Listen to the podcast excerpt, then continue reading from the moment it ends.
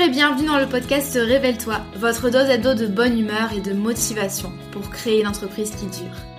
Je m'appelle Maëlan Faure et je suis une ancienne juriste fiscaliste. Il y a quelques années, je me suis échappée des cabinets d'avocats pour enfin bâtir l'activité professionnelle de mes rêves sur le web. Un grand saut dans le vide, j'avoue, mais je n'ai jamais regardé en arrière. Aujourd'hui, j'accompagne les créateurs d'entreprises et les solopreneurs dans la construction d'une activité solide, pérenne et rentable sans stratégie compliquée ni éparpillement. Grâce à mon profil atypique, mi-droit, mi-marketing et mon programme signature, la Micropreneur Academy, j'offre à mes clients un soutien à 360 degrés dans leur aventure entrepreneuriale. Dans ce podcast, vous ne trouverez sûrement pas de recettes magiques ni de conseils bateaux, mais un vrai partage d'expériences et de connaissances, sans tabou ni paillettes. Chaque semaine, je vous parle de création et de développement d'entreprise, de business, de marketing et de la vraie vie des entrepreneurs et des freelances, toujours avec beaucoup de bienveillance. Si vous aimez ce podcast, n'hésitez pas à le partager autour de vous et à laisser 5 étoiles sur votre plateforme d'écoute préférée. Je vous souhaite une agréable écoute.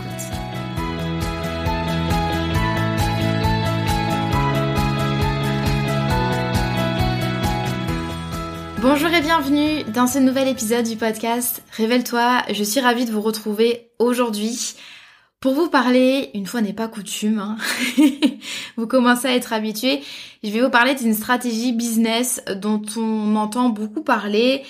Et même de façon générale, c'est pas vraiment une stratégie, mais c'est tout simplement la manière dont vous allez développer votre business de prestataire de services.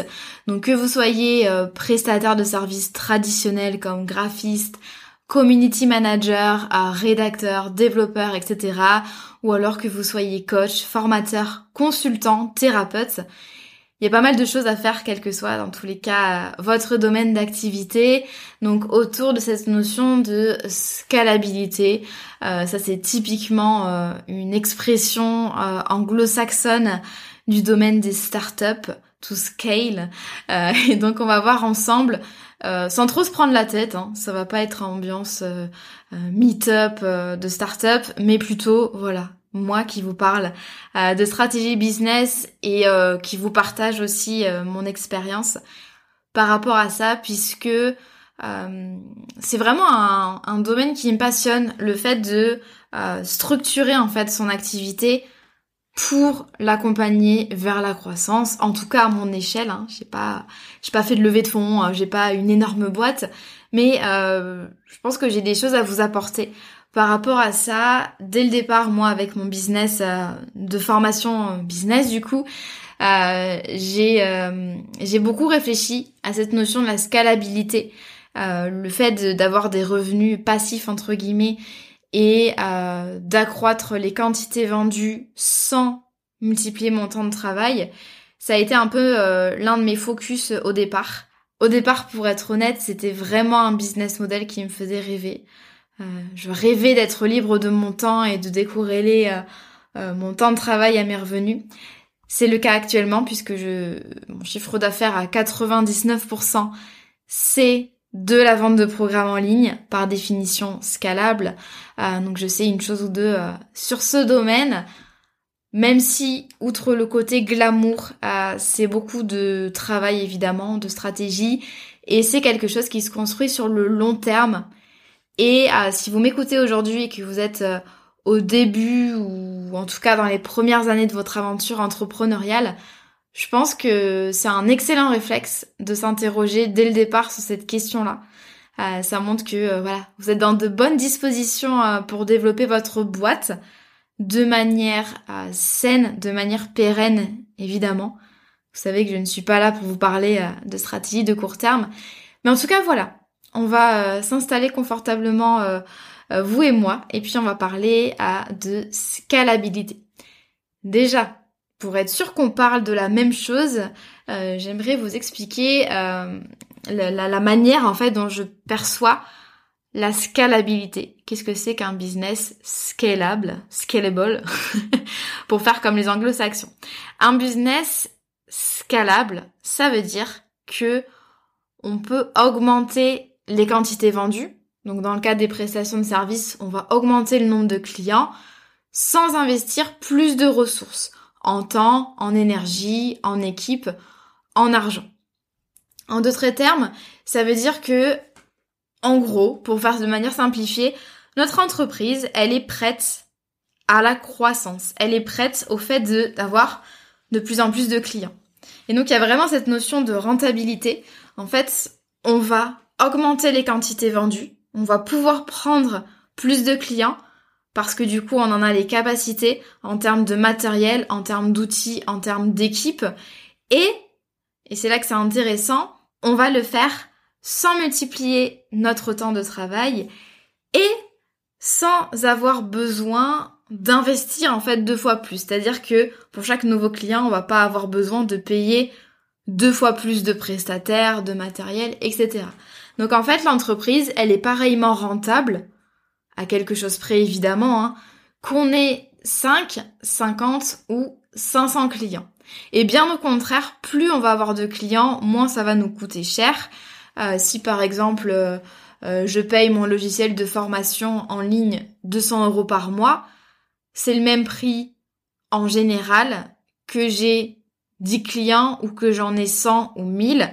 Et donc du coup forcément par client, quand on divise par client, ça va me coûter moins cher. Donc c'est ce qu'on appelle des économies d'échelle, c'est que les coûts baissent plus on vend en fait.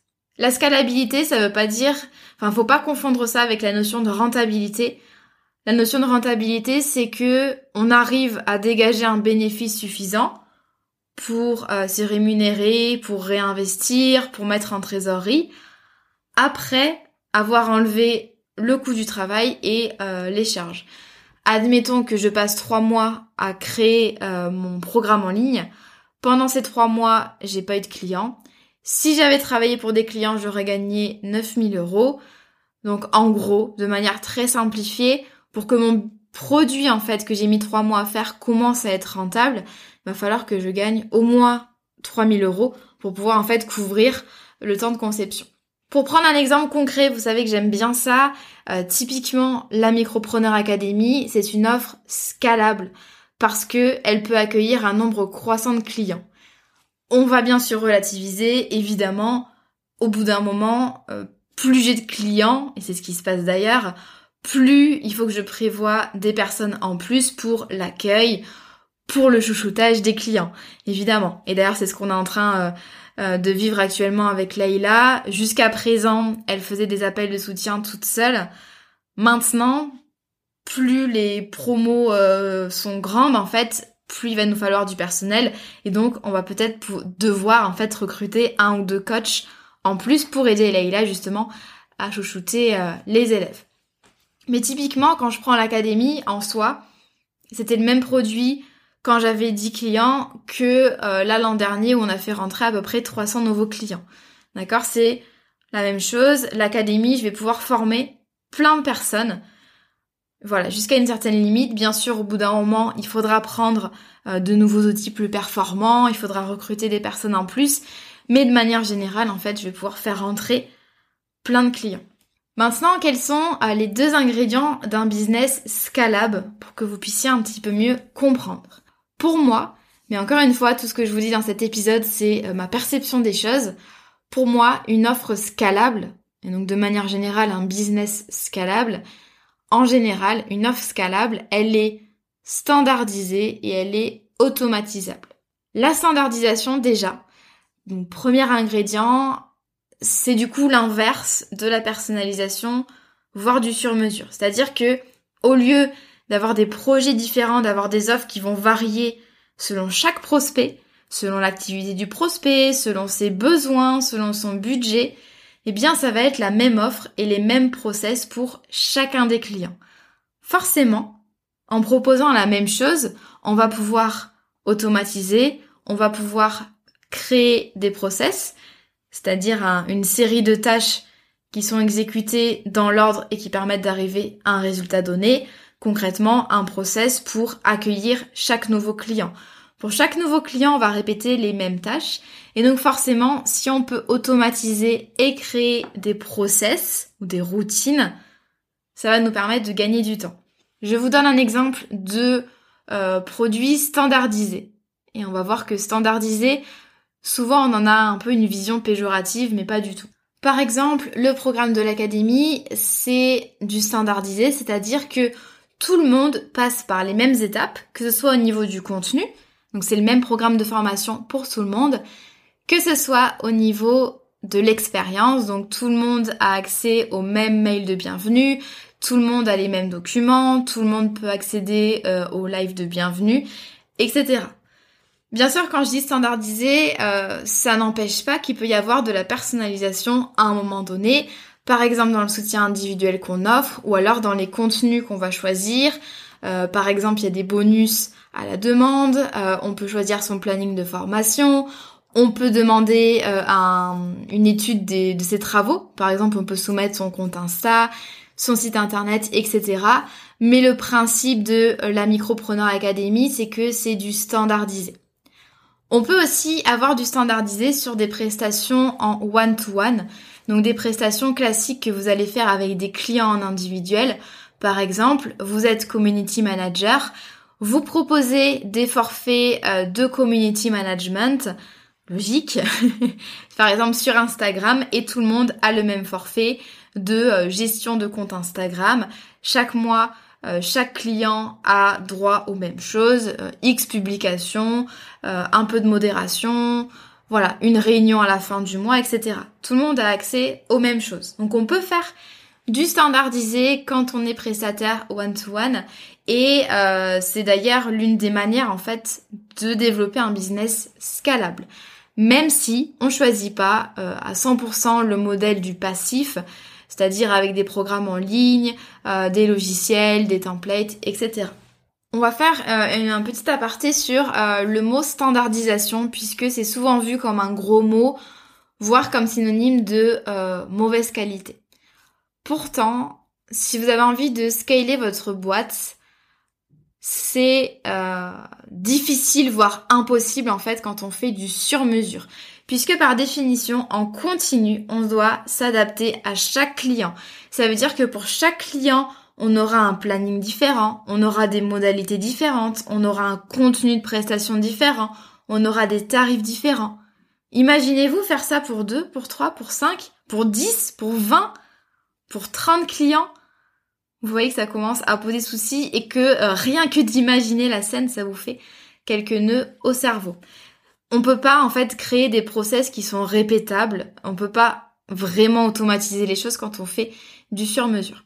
Sachez que vous pouvez très bien faire du standardisé et faire de la qualité et apporter des résultats à vos clients. Pourquoi? D'une part parce que vous savez mieux que vos clients, généralement, ce qui est bon pour eux et comment la prestation devrait se passer dans les meilleures conditions. Généralement, votre prospect va venir vous voir. Euh, c'est pas un professionnel du métier généralement. Par exemple, un prospect qui a envie de déléguer son compte Insta, il sait pas trop comment ça va se passer, il sait pas trop ce qu'il doit déléguer ou pas.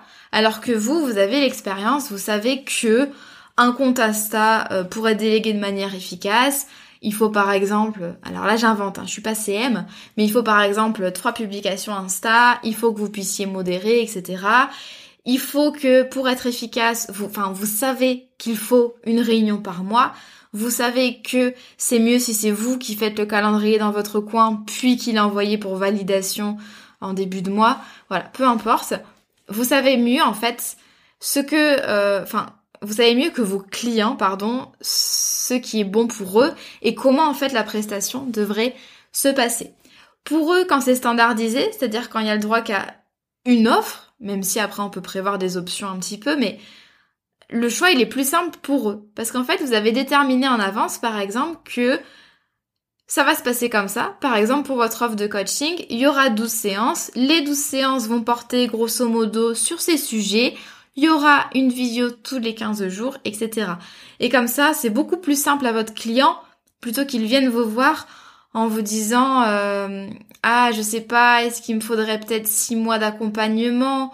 Ou un an et je sais pas sur quel sujet etc là les choses sont carrées en fait et votre client il n'aura plus qu'à dire oui ou qu'à dire non pour travailler avec vous autre chose autre avantage c'est que grâce à la standardisation je vais y arriver on affine nos process parce que du coup on fait toujours la même chose.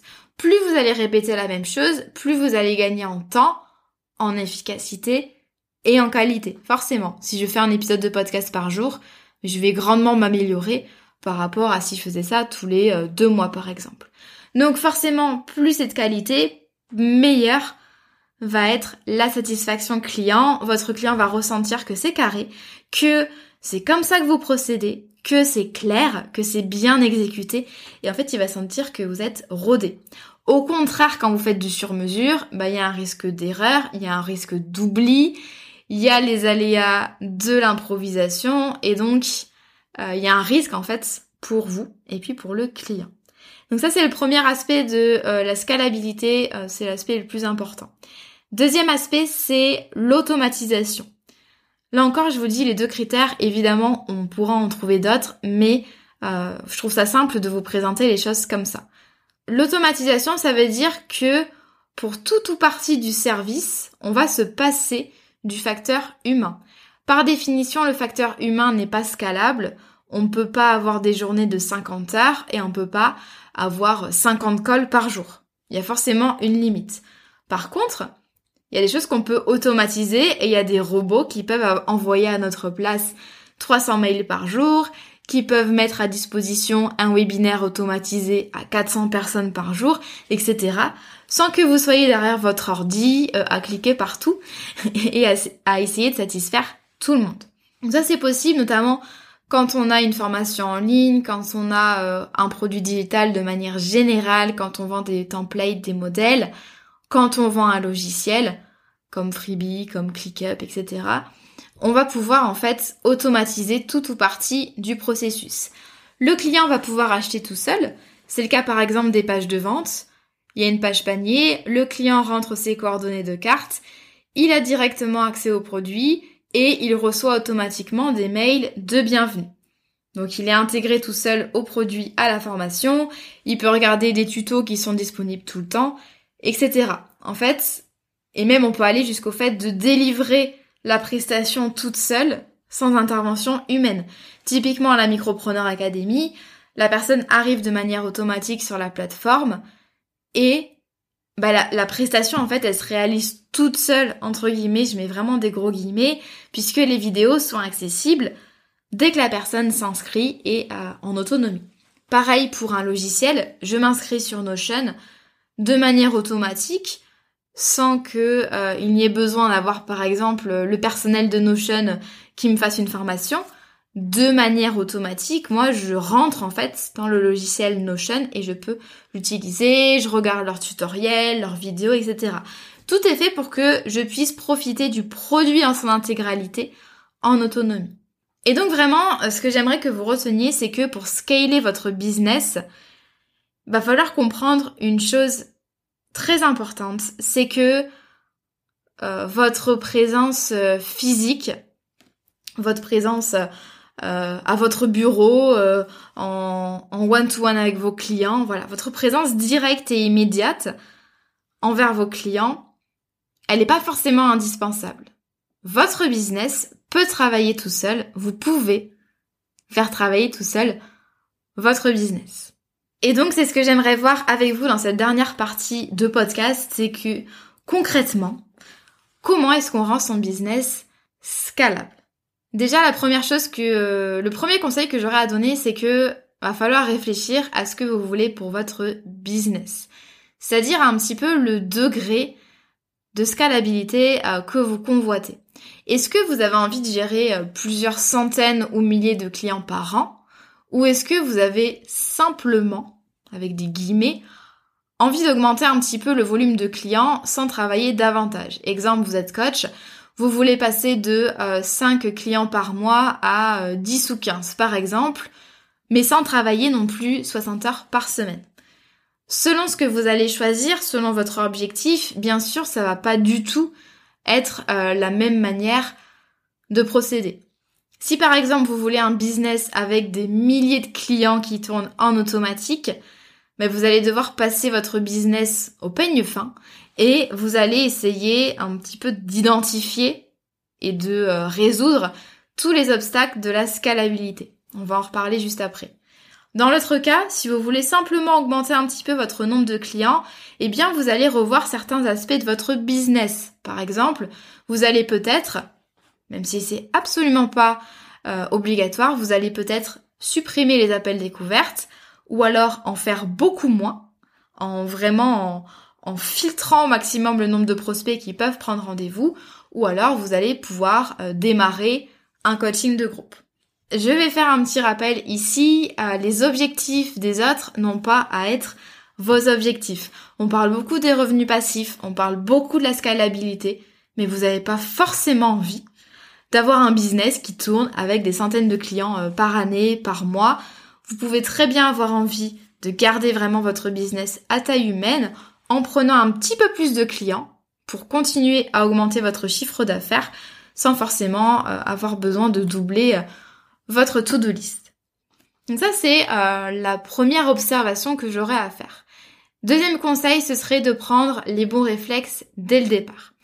C'est-à-dire que dès que votre activité de freelance, euh, au bout de quelques mois ou quelques années, hein, ça dépend de votre rythme, mais dès que votre activité de prestataire se passe bien, vous avez des clients régulièrement, voilà, tout va bien, essayez vraiment d'anticiper l'emploi du temps qui déborde de clients. En gros, vous allez faire comme si, vous allez vous poser des questions comme si votre emploi du temps débordait de clients, que vous aimeriez en avoir davantage, mais que c'est pas encore possible. Vous allez vous poser les questions suivantes. Comment est-ce que je peux gagner du temps? Qu'est-ce qui au quotidien me prend le plus de temps? Si demain j'ai 10 clients de plus, comment est-ce que je vais gérer ça? Qu'est-ce que je peux commencer à documenter là maintenant? Est-ce que je peux commencer à faire des templates d'email, des modèles de documents juridiques, des séquences de bienvenue, des vidéos pour les process? En gros, par exemple, pour chaque chose, chaque tâche que vous allez faire dans votre business, exemple, euh, créer euh, un espace personnalisé pour le client sur Notion, eh bien, vous allez tourner une vidéo dans laquelle vous allez euh, faire la tâche en temps réel et expliquer ce que vous faites. Vous allez vous rendre compte que ça va vous faire gagner énormément de temps ensuite euh, dans le développement de votre boîte, notamment si vous vous préparez à déléguer. Bref, vous allez en fait préparer votre business à la croissance. C'est vraiment hyper intéressant de se poser ces questions-là, même au tout début euh, de votre aventure entrepreneuriale. Euh, ne pensez pas que c'est réservé que au business qui explose, parce que justement, euh, les business qui explosent, j'en suis persuadée, c'est des business dans lesquels euh, le chef d'entreprise avait confiance en son idée dès le début. Il avait l'ambition et il savait que ça pouvait euh, décoller et donc il avait déjà préparé des choses en amont. Une fois que vous avez fait ça, vous allez pouvoir identifier ce qui n'est pas scalable. La question à se poser, c'est vraiment simple mais ça va vraiment vous éclairer, c'est Qu'est-ce qui m'empêche, qu'est-ce qui m'empêcherait plutôt demain d'avoir 5, 10, 20, voire 30 clients de plus? Qu'est-ce qui, là, dans ma manière de faire mon business, dans mes offres, dans mes process, dans mes habitudes, qu'est-ce qui m'empêche d'augmenter, de doubler, là, du jour au lendemain, ma charge de travail? Par exemple, c'est peut-être le fait que euh, vous passiez trois jours par semaine en appel découverte, que vous ayez des appels découverts toute la semaine, un petit peu partout, et que du coup, bah, ça vous empêche vraiment de travailler euh, sur le fond de votre business et de prendre plus de clients. Ça peut être aussi parce que euh, vous avez certes un produit digital, donc c'est bien, c'est une offre qui est standardisée et qui peut être automatisée. Donc a priori, on est sur un business scalable, mais vous offrez un coaching individuel à tous vos clients d'accord, à tous les clients de votre formation en ligne. Donc des fois, en fait, c'est le business entier qui est pas scalable, et des fois, c'est euh, juste des aspects du business qui ne le sont pas, comme par exemple la vente ou euh, le suivi client. Je vais vous donner des exemples. Si je suis graphiste et que je n'offre que des prestations d'identité visuelle à mes clients, dans lesquelles moi je fournis 90% du boulot, parce que c'est moi qui fais le mood board, c'est moi qui choisis les couleurs, c'est moi qui fais le logo. C'est pas scalable parce que du coup, je vais devoir m'investir pour chaque client. En tout cas, c'est pas scalable à 100%. Bien sûr, je peux automatiser des choses, je peux gagner du temps, mais en tout cas, c'est vrai que mon business model là actuellement, dans cet exemple-là, il n'est pas forcément scalable. Autre exemple, euh, si je suis formateur en ligne et que je fais un appel de bienvenue avec chacun de mes nouveaux clients, ou alors que je fais un appel découverte avec chaque prospect, mon business model il est scalable, je l'ai dit juste en haut, mais ici là, c'est mon système de vente ou de gestion client qui peut faire obstacle. Je peux pas envisager par exemple des lancements où euh, il y a des dizaines de clients qui me rejoignent parce que je sais que euh, je pourrais pas vraiment gérer par exemple les appels individuels ou que euh, il me serait très compliqué de faire un appel de bienvenue avec chaque client. Dernier exemple, si j'ai 5 ou 10 appels découvertes par semaine, c'est sans doute un obstacle à la scalabilité parce que ça me prend du temps et que ce temps que j'investis avec des prospects, je l'investis pas forcément pour des tâches de développement du business ou alors pour euh, la réalisation de prestations clients. Donc ça c'est ça ça peut vraiment euh, vous éclairer beaucoup sur votre manière de faire les choses. C'est demain, est-ce que vous pourriez avoir 10, 20 ou 30 clients de plus? Et si c'est pas le cas, pourquoi? Une fois que vous avez identifié ça, vous allez pouvoir adapter votre business model et ou votre manière de travailler. Encore une fois, vous n'êtes pas forcément obligé, ni même pas du tout, d'aller vers un business comme euh, la formation en ligne, euh, la création de e-books, de produits digitaux, de templates, de logiciels, voilà, peu importe. Euh, vous n'êtes pas du tout obligé. Pour scaler un petit peu plus, vous pouvez simplement, en, en faisant vraiment des petites adaptations, vous allez pouvoir changer votre manière de travailler. Donc en fait, l'idée ici, c'est vraiment d'adapter votre business model c'est-à-dire ce que vous vendez, et ou vos process de travail pour pouvoir prendre plus de clients sans multiplier votre temps de travail. Au niveau euh, des business models scalables, donc business model, vous l'avez compris, c'est ce que vous allez vendre. Vous pouvez vendre des programmes en ligne, vous pouvez vendre des produits digitaux de manière générale, des logiciels, voilà. Ça, c'est des, des choses qu'on a déjà abordées. Dans une moindre mesure, vous pouvez envisager de scaler avec le modèle de l'agence ou de la sous-traitance. Euh, concrètement, j'ouvre une agence euh, d'assistante virtuelle ou de publicité Facebook. Mais attention parce que là du coup ça va concerner généralement des prestations individuelles et donc en fait dans ce cas-là, si par exemple vous créez une agence, vous allez augmenter le coût humain. Vous allez pouvoir prendre plus de clients, mais il va quand même falloir rémunérer vos prestataires ou vos salariés qui vont faire les prestations. Et parfois, ce sera pas forcément rentable, puisque du coup, euh, admettons que vous recrutiez euh, un freelance, il va pouvoir prendre 3-4 euh, clients à la fois, mais quand vous allez vouloir augmenter, ben du coup, vous allez devoir prendre de nouveaux prestataires, de nouveaux salariés. Donc ça, c'est un business model qui est un peu moins scalable, mais on peut faire des choses très intéressantes aussi avec le modèle de l'agence slash de la sous-traitance. Vous n'êtes bien sûr pas obligé de remettre en cause tout votre business. Vous pouvez très bien faire de l'hybride. Exemple, le coach qui a un programme à suivre en autonomie, mais qui offre aussi, au sein de la même offre, du coaching individuel. Donc au lieu de passer 10 heures avec chaque client, il en passe seulement une heure. Donc, même si son offre elle est pas 100% scalable parce qu'il y a quand même des appels individuels, on peut quand même prendre on va dire, dix fois plus de clients dans notre, euh, dans notre exemple. Autre exemple, le graphiste qui, en plus de ses prestations d'identité visuelle, va proposer un programme en ligne pour apprendre à faire en autonomie son identité visuelle. Et là, je pense notamment à euh, la, la, brand designer qui a fait euh, mon identité visuelle, qui s'appelle Swan Callen, dont j'apprécie beaucoup le travail. Swan, elle a donc une offre premium pour faire, enfin créer ou refondre une identité de marque et à côté, elle a un programme en ligne pour apprendre en fait à faire en autonomie une identité visuelle qui, qui fait pro, qui est impactante. Donc c'est vraiment le parfait modèle de, euh, enfin le parfait exemple plutôt du modèle hybride. Autre chose, c'est que on n'est pas obligé de changer son business model pour travailler sa scalabilité. On va pouvoir se demander comment gagner du temps sur des prestations individuelles, forcément, plus vous gagnez de temps, plus vous allez pouvoir prendre des clients et donc vous allez pouvoir un petit peu scaler. Plusieurs choses. Vous allez pouvoir demander aux clients de faire le boulot. Qu'est-ce que ça veut dire? C'est que par exemple, au lieu de passer deux heures en rendez-vous avec votre client à lui poser des questions, à essayer de comprendre ses besoins, eh bien vous allez peut-être lui faire remplir un questionnaire très précis. Et vous, une fois que vous avez les infos, vous allez pouvoir organiser le rendez-vous. Ça va vous faire gagner un temps précieux. Vous pouvez utiliser des documents ou des templates tout prêts.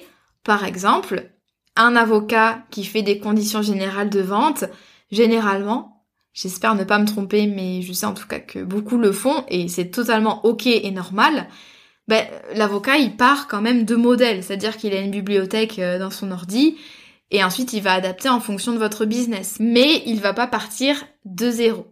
Autre piste, c'est que vous allez pouvoir automatiser ce qui peut l'être. Par exemple, la prise de rendez-vous prospect, vous allez pouvoir mettre un lien vers un questionnaire sur votre site, le prospect remplit le questionnaire, il reçoit automatiquement une invitation à prendre rendez-vous, il prend rendez-vous de manière automatisée et autonome avec Calendly qui génère ensuite un, euh, un événement sur son agenda et sur le vôtre et il va générer aussi un lien Zoom.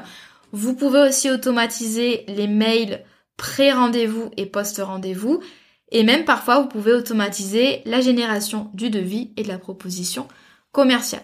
Vous voyez que là, on peut quand même travailler sur la scalabilité sans avoir besoin de remettre en cause, en fait, la manière dont on exerce son activité. J'espère que cet épisode de podcast vous a plu et vous a apporté plein de pistes, euh, plein d'idées pour développer euh, vous aussi un business scalable. En tout cas, euh, c'est un sujet vraiment qui m'intéresse beaucoup et je pense que je serai amenée à en reparler avec vous. Dans tous les cas, ça ferait l'objet de ma prochaine, de mon prochain programme en ligne justement pour les consultants, les coachs et les formateurs qui ont envie d'aller plus loin, qui ont un business de service qui fonctionne déjà bien, mais qui ont envie tout simplement d'aller plus loin dans le développement de leur boîte, notamment avec cette notion de scalabilité. Comme d'habitude, n'hésitez pas à me taguer sur Insta quand vous écoutez le podcast. N'hésitez pas à mettre 5 étoiles sur votre plateforme d'écoute préférée et euh, je vous souhaite une bonne journée ou une bonne soirée selon votre heure d'écoute et je vous dis à très bientôt.